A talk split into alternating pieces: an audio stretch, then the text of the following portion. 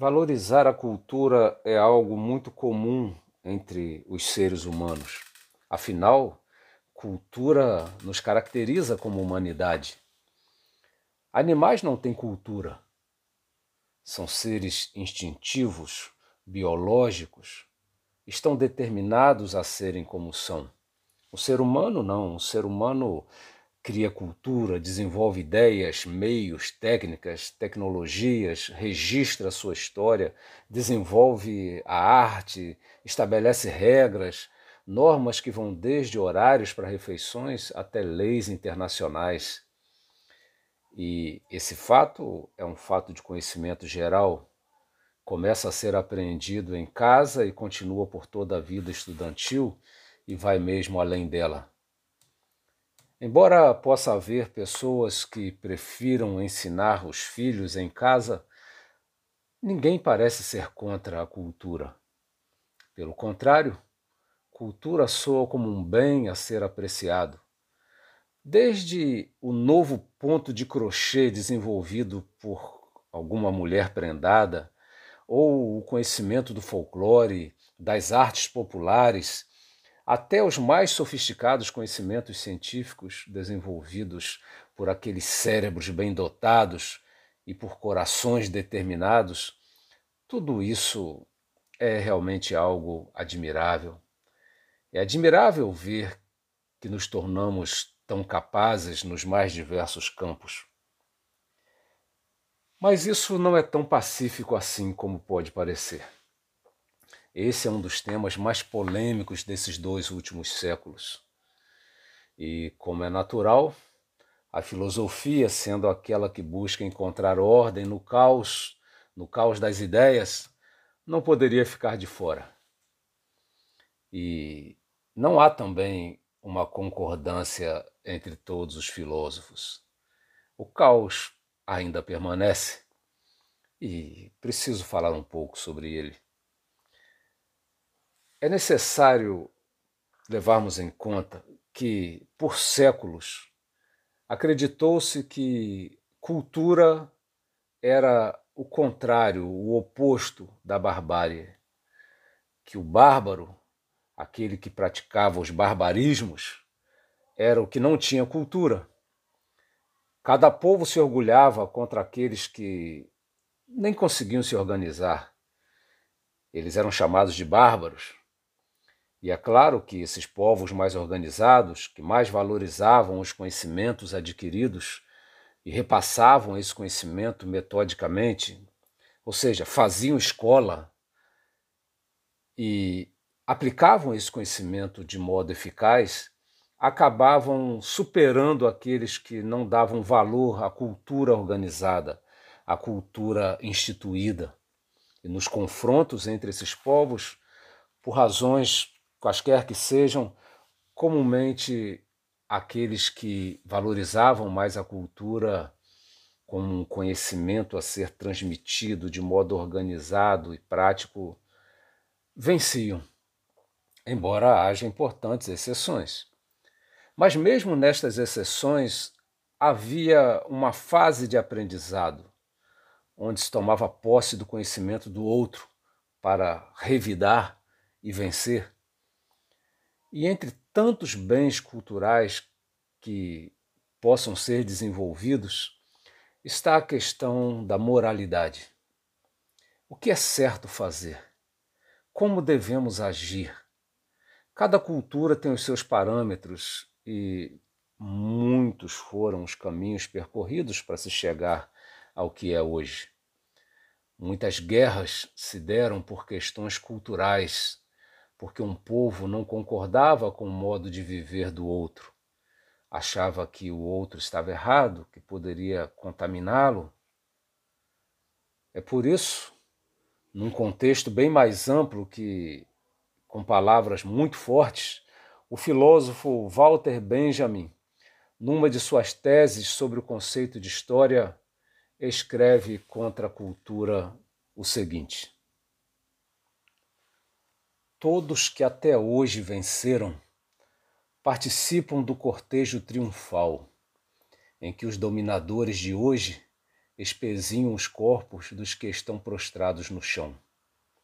Os despojos são carregados no cortejo como de praxe.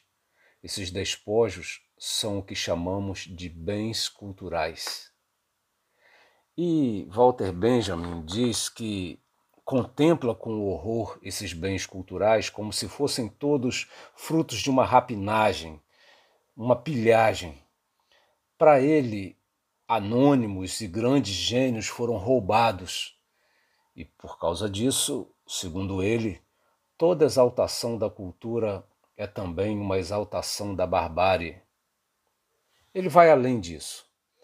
Para ele, a transmissão da cultura também é um ato violento sobre a sociedade.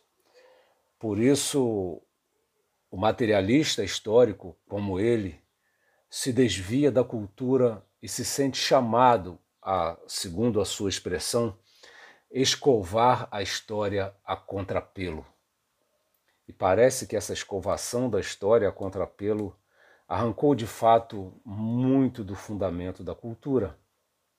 Há uma onda nesse sentido.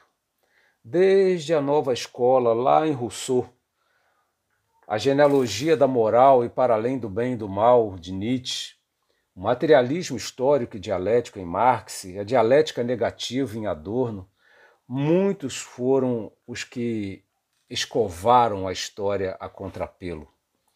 Naquela tentativa de rapar mesmo a face da história, de apagar toda forma de memória cultural, porque ela é vista como pervertida ou até como pervertedora do ser humano. Se a mudança de contexto histórico gera perda de conexão com os princípios que estabeleceram a cultura, nós precisamos concordar que esse mesmo distanciamento gera incapacidade de compreender os princípios que se critica. A questão é que, quando se escova a história a contrapelo, se faz aí uma mudança através da análise do que era o fundamento de toda aquela história.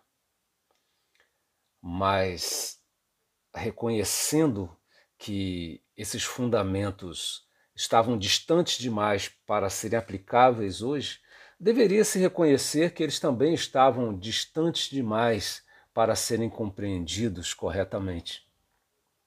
Como um materialista histórico da escola de Frankfurt, Benjamin segue a linha marxista, que entende as relações humanas como motivadas fundamentalmente por interesses materiais, interesses econômicos e que, para ele, toda valorização ou apropriação da cultura tem como motivação primeira o interesse econômico.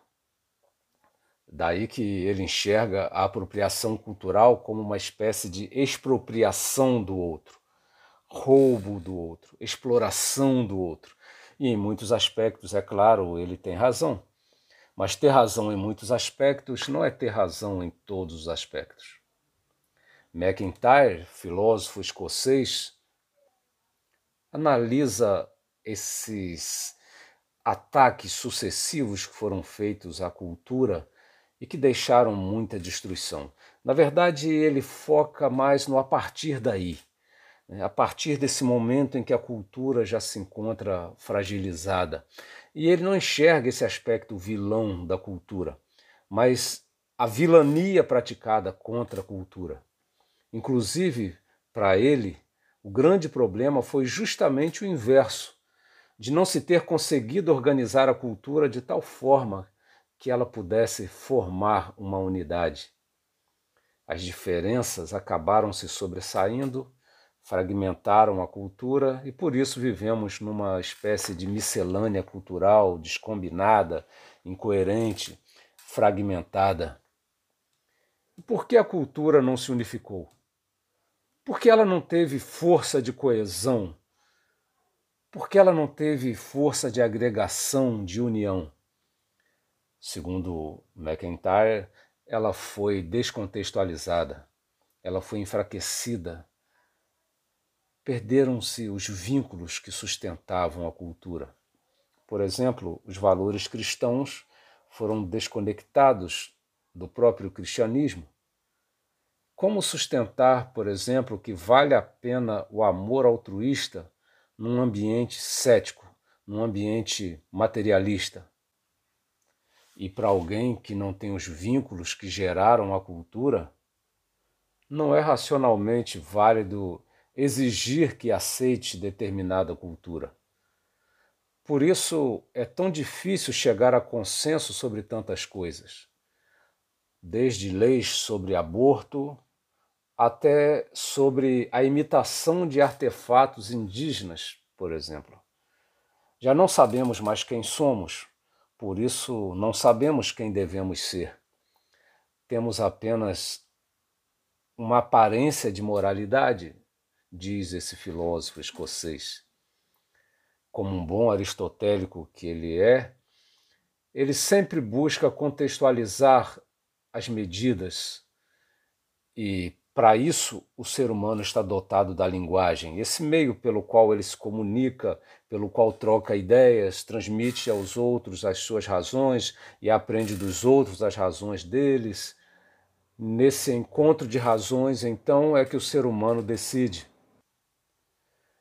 Um problema é que, nesses confrontos de ideias, normalmente o que se busca é chegar ao fundamento, à base daquilo que está se defendendo.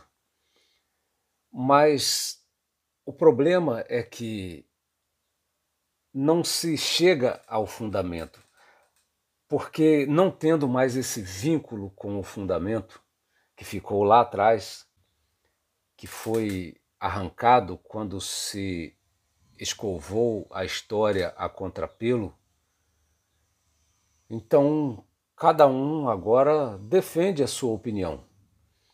Aí, cada um achando o seu pensamento superior, acusa o outro de ser irracional.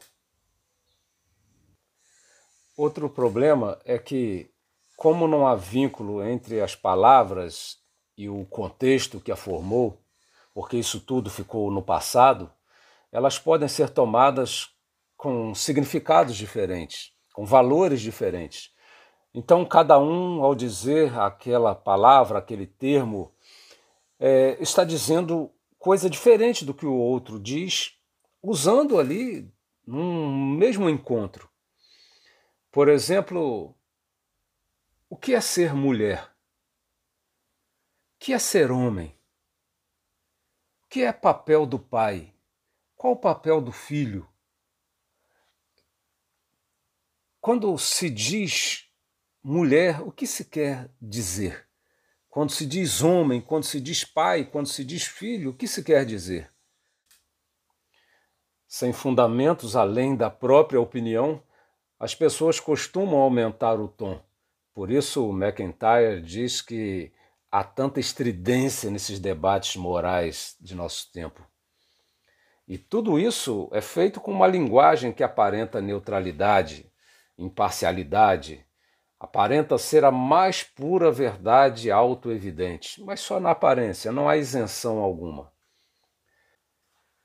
Enquanto pensadores sérios questionaram sobre qual deveria ser, de fato, o fundamento das regras morais, perguntando se seria a razão humana, por acaso, a última palavra a respeito do que é moralmente correto, ou se seria a própria natureza nos mostrando, pelo próprio fato de como a vida se desenvolve, como ela se mantém, se a natureza seria aquilo que deveríamos observar para encontrar o que é moralmente correto, ou se Deus seria, através de suas revelações, essa referência primeira e última do que deveríamos seguir na questão moral, e muitos deles tentaram combinar esses fundamentos, mas em nosso tempo, para substituir essa autoridade que pudesse impor princípios culturais, apela-se à emotividade. McIntyre chama de emotivismo. O ponto de partida desse emotivismo é que seria impossível ser objetivo em relação à moralidade. Sobre esse tema, buscar a verdade seria perda de tempo. O que hoje se busca é bons sentimentos, fazer com que as pessoas se sintam bem, não se estão certas. Não é preciso conhecer as bases do agir humano. O que passa a valer é a emotividade vinculada ao agir. Um dos maiores problemas do emotivismo é que cada ser humano poderia criar sua própria visão do que seria certo. E além disso, cada um poderia significar como quisesse aquilo que diz ser o certo ou errado. Por exemplo, tudo poderia ser ressignificado: o amor, a verdade, a justiça. Ou seja, cada pessoa poderia ter seu próprio dicionário e ele deveria valer nos conflitos. Que loucura! Estamos falando de uma insanidade travestida de progresso. Tornou-se comum falar bem de pessoas descoladas. Que são essas pessoas? São pessoas sem vínculos, sem apegos, sem compromissos, soltas, desconectadas. Um cristão descolado, um cidadão descolado, um estudante descolado. Falamos de alguém que se desprendeu, não só cortou o cordão umbilical, mas se emancipou, não tem mais apego algum. Eu sei que é possível que não haja novidade alguma no que eu disse até aqui, porque isso é muito perceptível. Mas cabe perguntar se há algo que possa ser feito para juntar esses fragmentos. Essa é a pergunta que surge. Essa é a pergunta que a razão provocada nos leva a fazer. Será que há algo que possa ser feito para juntar esses fragmentos, para reunificar a humanidade, ao menos de um modo suficiente para permitir certo grau de coerência em suas relações? Se não tem sido possível uma unidade cultural no que se refere à moral, hoje em dia se investe no ecletismo, no gosto pela diversidade. O que é muito bom, mas muitos são levados à confusão como se tratasse de um mesmo nível de escolha, como se fosse a mesma coisa a escolha moral e escolhas como estilos de roupas e de músicas. Ao escovar a história a contrapelo, parece que a própria história foi arrancada Cada um a escreve e reescreve como quer e duvida de qualquer fundamento que possa soar mais firme. E o incorreto de nosso tempo parece ser se portar com firmeza, defender com convicção alguma posição. Isso faz lembrar o caso daquele reino em que o rei era manco. Então, para não haver constrangimento, todos que apareciam diante do rei também tinham de mancar. Assim, desde a rainha até os mais simples servos, todos se acostumaram a mancar diante do rei. Mas um dia, um fidalgo se apresenta diante do rei, andando normalmente, firme, aprumado, como nunca antes alguém havia ousado fazer. Todos ficaram assustados com aquela ousadia, mas ninguém disse nada. Um olhava para o outro. O rei então perguntou: Você não manca? Aí o fidalgo se deu conta da situação em que se encontrava e respondeu: Vossa Majestade, é que eu tenho problemas em ambos os pés por isso eu não pendo mais para nenhum dos lados. Como se pode observar, se já não é fácil andar firmemente, mais difícil ainda tem sido assumir isso diante de todos.